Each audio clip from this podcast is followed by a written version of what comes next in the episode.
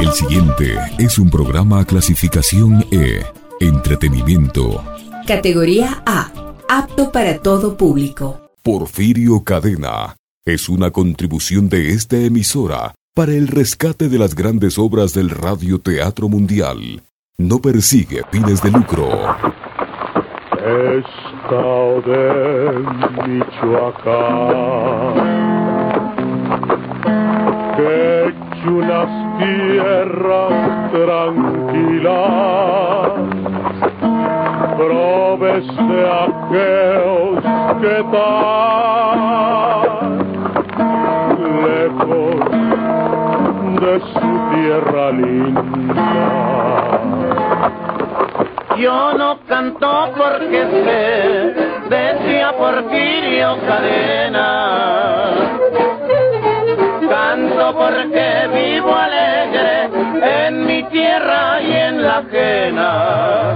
Otra vez Porfirio Cadena, el mentado ojo de vidrio, el valeroso bandido de la sierra del Guajuco, buscando una nueva vida en tierras extrañas, lejos de sus madrigueras, y tratando de borrar para siempre la sangre que corrió a sus espaldas. Tenga cuidado el ranchero,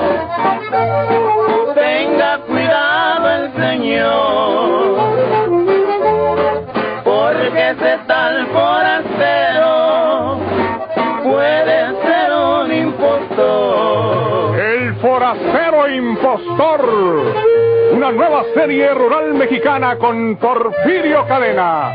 El ojo de vidrio. Del escritor norteño Don Rosendo Ocaña.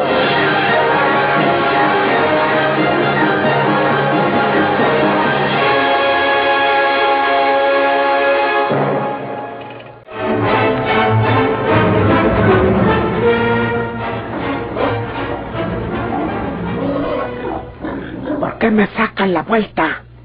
Yo no te ando sacando la vuelta. Pues desde que llegaste recién casado, no te has acordado de mí. ¿Y qué querías que hiciera? Se te hace poco el escándalo que me ha armado el viejo. ¿Por qué te fuiste a casar sin decirme nada a mí?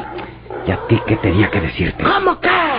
No podías decirme, esta noche me voy a llevar a Carmelita para casarnos en Morácuaro, pero ya sabes que si vemos en lo convenido, ¿no podías explicarme Ancina la situación? No tengo obligación. ¡Sí la tienes! Yo estoy de acuerdo en lo que hemos hablado. Me caso con Carmela para hacerme rico, para ser heredero del viejo. Y más tarde vemos la manera de quedarnos solos tú y yo. Pero no tengo que darte cuenta de mis hechos ahora. ¡No! No. Y hazle como quieras. ¿Crees que ya triunfates? Pues a poco no. Pues estás equivocado. Porque cuando estaban averiguando en la sala, yo estuve oyendo y el patrón te dijo que te fueras con Toy Carmelita para que la mantuvieras con tu trabajo. ¿Y a poco le vamos a hacer caso? ¿Y si los corre? No puede corrernos. Nos vamos a quedar aquí en la hacienda. Aquí vamos a vivir. ¿Y si vendan? Nos vamos para donde se vaya la familia porque una parte de los millones de la venta son de nosotros. Y Carmelita y yo podemos ganar para donde nos dé la gana, muy lejos de aquí. Para vivir de nuestro dinero. ¿Y yo, desgraciado? ¿Tú qué? ¿Tú qué? ¿Tú qué? Ya me estás cayendo gordo con tus pretensiones. Mira, José, si eres tan móndrigo que ¿Qué? me dejes, te busco y te mato. ¿Qué pasa, mijo? ¿Pasa algo allá afuera? Eh, sí, señor. Se encendieron las luces en las habitaciones de la familia. Mm, Se oía una discusión fuerte. Ah, Desperté cuando oí unos caballos. Parece que José Rentería salió a pasear a caballo con la señorita Carmela y que regresaron demasiado noche. El señor Viesca debe haberse enfadado mucho, naturalmente. claro. Yo estaba bien dormido, no me di cuenta de nada, mijo. Hasta ahorita que desperté y te vi de junto a la ventana. Estaban discutiendo muy fuerte, sobre todo el señor Viesca. También lloraba una mujer, pero no era Carmelita. Me pareció que era la otra, Lilia. Algo serio debe haber pasado. Esa pareja está muy dispareja, mijo. Hablo de José Rentería y la muchachita esa. Eh, tienen que acabar mal. Y más eh, con una circunstancia. ¿Cuál? Pues que anda Lino Huitrón de por medio. Ese desgraciado es capaz de aconsejarle lo peor a Rentería. Ahora verás el trabajo que le van a dar al viejo Viesca ese par de pelados. Eh, bueno, ya que estamos despiertos, le diré que me parece que mañana debe usted cerrar el trato con el señor Viesca. El trato está cerrado, mijo. Me refiero a que se termine la operación, que usted le entregue el dinero, que ya la hacienda sea nuestra y que ellos dispongan del plazo que gusten para marcharse. Lo hacemos en la mañana, mijo. Mientras la propiedad sea aún del señor Viesca, Rentería y Lino pueden molestarlo, y haciendo de nosotros será diferente. Con nosotros no juegan. Por ejemplo, nosotros no tenemos por qué participar en sus problemas familiares, como el que debe haber ocurrido esta noche, porque los que llegaron a caballo eran Rentería y Carmela. A la medianoche. Un escándalo. Con razón se oía la voz del señor Viesca enfurecida. Se van de paseo y regresan a medianoche. Es preferible que se vayan, que se vayan con todos sus problemas. ¿De qué se ríe? Se me hace que estás celoso, mijo. Yo. No niegues que es la que te gusta, la Carmelita, la chiquilla, esa. Bueno, eso es otra cosa. Por eso te duele que se la haya llevado de paseo ese pelao. Así no te curas, mijo. ¿Me curo de qué? Pues eh, yo no sé decir las cosas. Si esa chiquilla te gustaba, pues ya no va a ser lo mismo ahora que sabes que se la llevó de paseo rentería. Y Ancina, pues ya no te gustará. Olvídelo. Mejor piensen que mañana se cierre la operación. ¿Para qué queremos el dinero aquí encerrado? Entrégueselo. Tenemos que llevar las escrituras a Morácuaro para legalizar la venta. En fin, hay muchas cosas que hacer después de cerrar la operación. Mañana hacemos todo eso, mijo. Acuéstate porque apenas será en la madrugada. Como decimos los rancheros, mañana será otro día.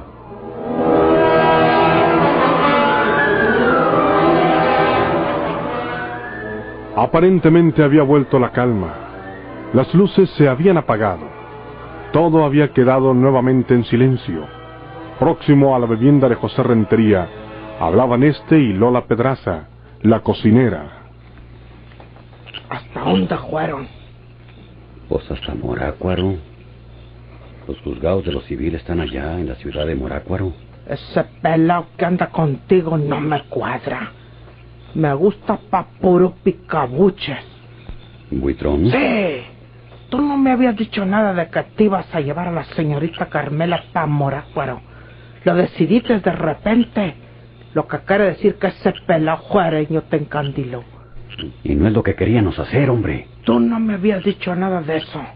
Luego que el patrón te dijo que no y te corrió del despacho, no me dijiste que pensaras llevártela. Si no me la llevé. Y entonces, ¿qué fue lo que hiciste? Te la llevaste a Morácuaro con el juez civil y se casaron. Y tienes el descaro de decir que no te la llevaste. Quiero decir que no me la saqué a la fuerza. De común acuerdo fuimos a Morácuaro con el juez civil y de conformidad con testigos y toda la cosa nos casamos. Como quiera que sea, esa no fue idea tuya. Fue del pelao ese, del tal buitrón. Y te voy a decir una cosa, José. No me digas nada. Te lo voy a decir, man, que no te guste. Cuidado de ese pelao juareño encandilador, porque un día te va a meter en una dificultad muy grande cuando no lo haya hecho ya el condenado. Vámonos a dormir. ¿A poco vas a poder pegar los ojos con todo lo que ha pasado esta noche? Bueno, pues le hacemos la lucha. Te espero. No. Ya te di en cara. No es eso, pero... Te espero ahorita. Voy a tener la luz apagada. Está bueno.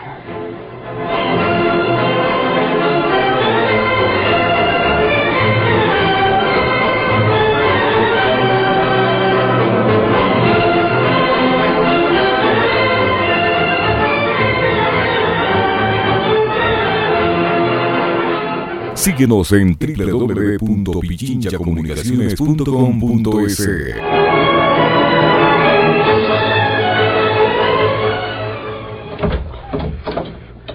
¿Ya volviste? Sí. Es que dejé la lámpara prendida porque creía que ibas a venir luego, luego, hombre. Te tardaste mucho. Sí. Vi de que apagaron las luces allá los señores y que guardaron silencio y dije, ahorita viene aquel. Pues por eso dejé la lámpara prendida. y nada. Mm, Cuando venía para acá me salió Lola. Estuvimos platicando. Estará enojada. Bastante. Al principio. Sí, pero pues la contentates. Por eso te tardaste tanto. Ya sabe uno cómo conformar a las viejas. Me acuerdo de mi amigo Nacho, que decía encina, ah, porque era un hombre de caballo. Decía, caballo pinto, mujer contenta. Mejor vamos a dormir. Eh, sí, hombre. Oye, y no te apures, hombre, no te preocupes. El viejo pues se tenía que poner alcina, pero al rato se calma. Como dice el dicho, no hay caldo que no se enfríe si le soplas un poquito. Ya están casados, ya eres de la familia. Ya te amacizates, Pepe.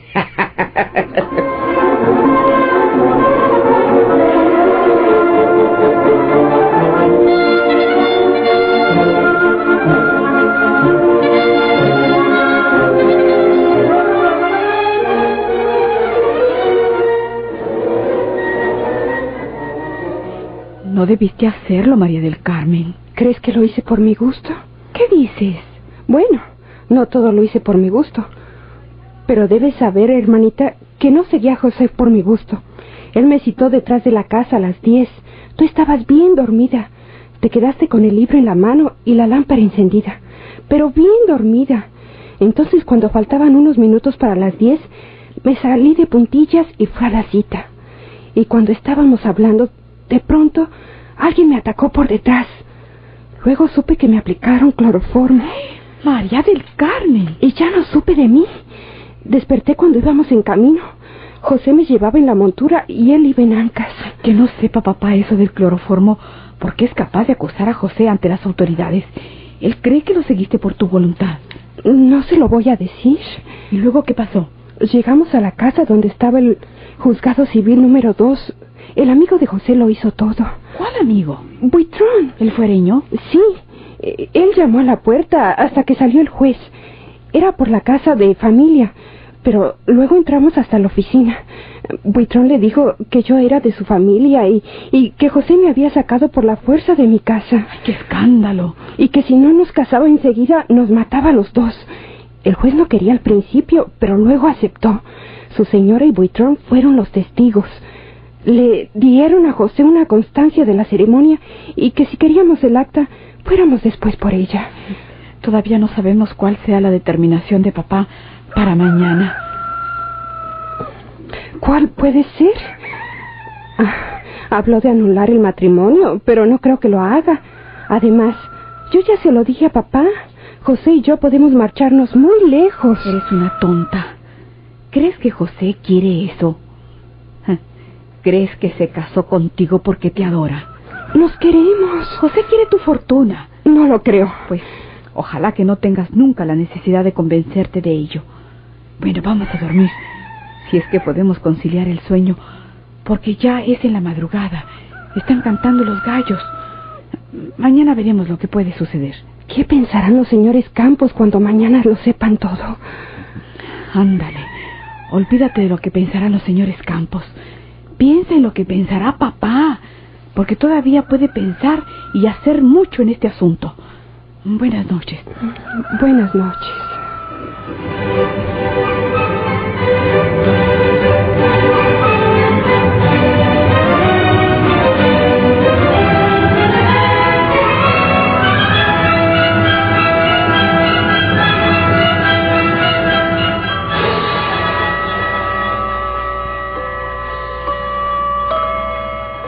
La mañana, todos disimularon en el comedor a la hora del desayuno. Solo la señorita Carmela no se presentó en ese momento, hasta que se llegó la hora de levantarse de la mesa. Eh, eh, nos veremos en mi despacho a las 10 de la mañana, señor coronel. A las 10 estaremos con usted, señor Viesca. Entonces, con el permiso. Sí, pase usted, pase. Con permiso. Es propio.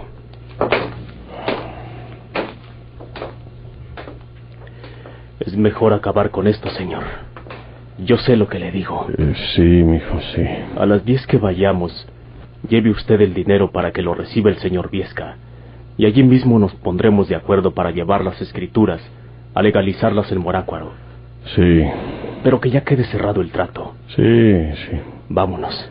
Mm, Vete delante, mijo. Ahorita te alcanzo en nuestras habitaciones. ¿Qué quiere hacer?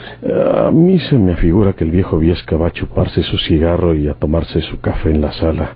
A ver si lo agarro para platicar un rato con él. Ya nos dijo que a las 10 en el despacho. No le hace, mijo. A ver si hablo antes con él para irlo preparando. Está bien. Allá lo espero en nuestras habitaciones. Ahí voy ahorita, ahí voy. Ahí anda la Golones en la cocina. Me gusta platicar con ella.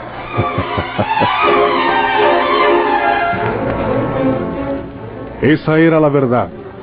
Lo que Porfirio deseaba al quedar solo era ponerse a conversar con María Dolores, la cocinera. Lentamente llegó hasta la cocina. Todos se habían marchado ya. ¿Trabajando? Pues, es la de los probes. ¿Y quién le manda a ser prove? Pues, Ancina nací.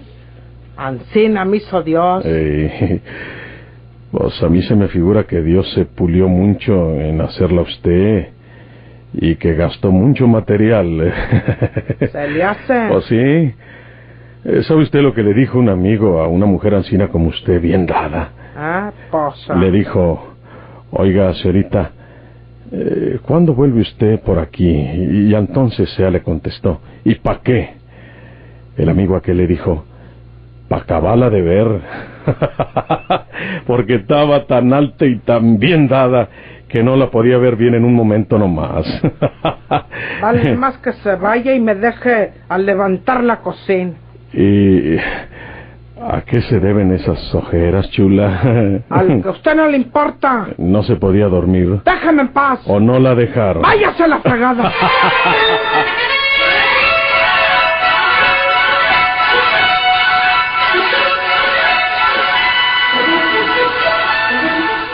...95.3 FM y 94.5 FM en el noroccidente de Pichincha.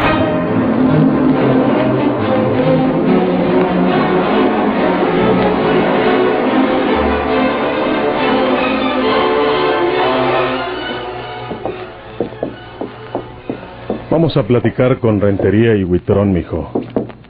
Allá están en el cobertizo.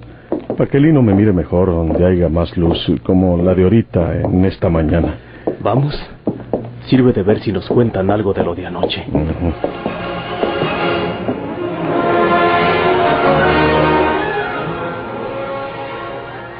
Ahí vienen el coronel y su hijo. Y vienen para acá, Pepe. Sí, está bueno. Fíjate bien. Ahora más que nunca nos conviene estar seguros de ese amigo. O es el coronel Patricio Campos, o es el otro tuerto ojo de vidrio. Ahora sí lo voy a observar detenidamente. Y te voy a decir si es él o no. Y a mí se me figura que sí es Porfirio Cadena. Porque el hijo es igual al otro Alejandro, el que yo conocí en Nuevo León. Me acuerdo cuando el general Manuel Chao ocupó San Luis Potosí. Inmediatamente se destacaron columnas que salieron a perseguir al enemigo. Pasaba esto el primero de febrero de 1915. Y ya estando yo con mi general Villa en Aguascalientes, se le presentó Manuel Banda, que le dijo que los habían derrotado el día anterior. ¿Y dónde habían sido esas batallas, coronel? Esas batallas fueron hacia Dolores Hidalgo, por el lado de San Felipe Torres Mochas. Las fuerzas de banda fueron desbaratadas por el enemigo. Mm. ¿Y cuáles eran las tropas eh, que atacaron a Manuel Banda, mi coronel? Las del general Miguel M. Acosta. El general Villa le dio órdenes a Manuel Banda que se moviera a retaguardia con los trenes. Pero Banda se los llevó equivocando aquellas órdenes y entonces mi general Villa mandó llamar a Juan B. Vargas y le dijo que mandara fusilar a Banda porque era un mal hombre militar. Ay, tiene usted muy buena memoria, mi coronel. Sí, señor. Pero luego mi general Villa consideró que Banda le había sido leal y que nomás había equivocado sus órdenes. Y ordenó que siempre no fuera fusilado. ¿Nos vamos a ver al señor Viesca ya, señor? eh, sí, mijo. Sí, vamos a verlo. Con el permiso. Eh, pásenle. Pásenle. Sí.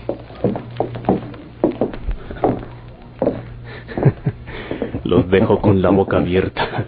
Sobre todo Rentería, que Eh. parece que sí sabe y que sí anduvo en la revolución. Las preguntas que le hizo fueron porque sabe de esas acciones de guerra. Sí, mijo. Es que anoche cuando tú ya estabas roncando, yo agarré el libro ese de las memorias del general Villa y me metí todos esos capítulos. Con razón. Hiciste muy bien en regalarme ese libro, mijo. Ahora sí creo que Rentería va a convencerse de que usted es el coronel Patricio Campos. Aunque hay una cosa, señor. ¿Qué? Yo. Porque Lino Buitrón podrá tener alguna duda para identificarlo a usted como Porfirio Cadena.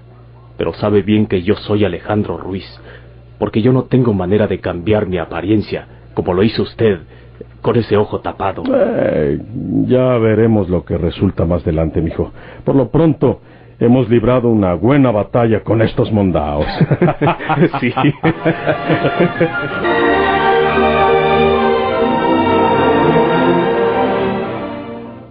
Hija, pues necesito pensar un poco para solucionar ese problema estúpido de tu hermana. En Morácuaro vive mi prima Elvira. Llévatela para allá.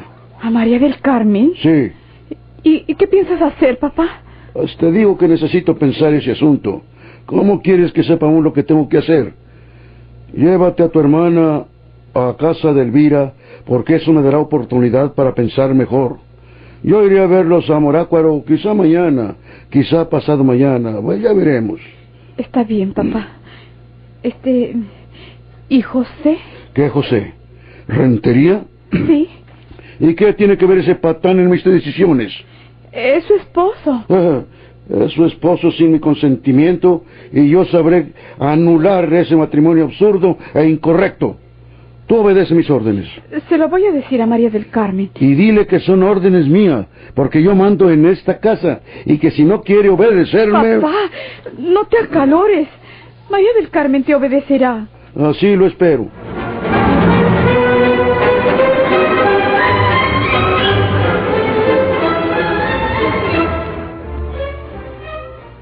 Eh, siéntese, señor coronel, tenga la bondad de sentarse. Sí, sí, señor. Gracias. En este beliz, señor Viesca, traigo el dinero para entregárselo y que quede cerrada la operación. Es- Le tengo una novedad, señor coronel. Siempre no estoy dispuesto a vender mi hacienda. Es usted, forastero? ¿Por qué me lo pregunta? Porque es usted un impostor. El forastero impostor. Tenga cuidado el ranchero, tenga cuidado el señor, porque ese tal forastero puede ser un impostor. El forastero impostor. Por esta estación a la misma hora. Sigan ustedes escuchando esta nueva serie rural mexicana con Porfirio Cadena, El Ojo de Vidrio, del escritor norteño Don Rosendo Ocañas. Muchas gracias por su atención. La magia de la radio nos transporta al pasado histórico, dando nuevos sentidos al presente. Nos conduce a través de los cuentos a explorar los sentimientos y pasiones humanas. Recrea la memoria colectiva recogida en las leyendas y recuerda a los personajes que fueron parte de nuestras vidas.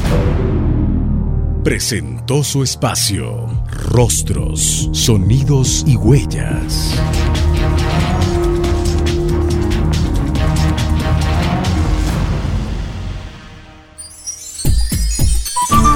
Programa clasificación E. Entretenimiento. Categoría A. Apto para todo público. Porfirio Cadena. Es una contribución de esta emisora para el rescate de las grandes obras del Radio Teatro Mundial. No persigue fines de lucro.